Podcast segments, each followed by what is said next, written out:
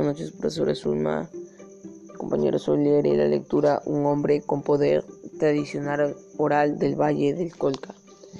¿Quién es el esquinayu Carpayu Runa? Al señor Santiago se le dice en castellano relámpago,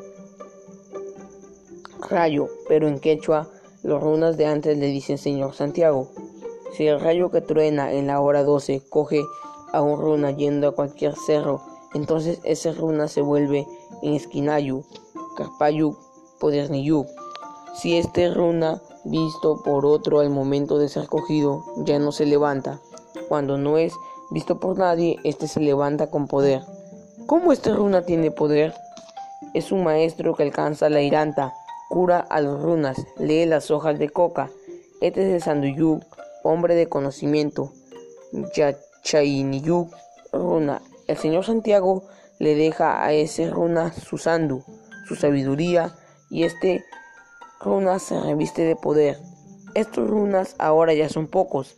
Este runa con poder te cura, cuando la tierra te coge, o cualquiera, cuando tu casa te coge o cuando te hace asustar cualquier cerro.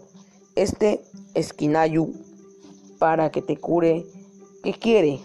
Te pide remedios, hace hablar en la hora 12 del día, puede ser también de noche, a cualquier hora hace hablar a los cerros. Por decir, el cerro Kiwisa del Ari o a cualquier cerro llamándole le hace hablar.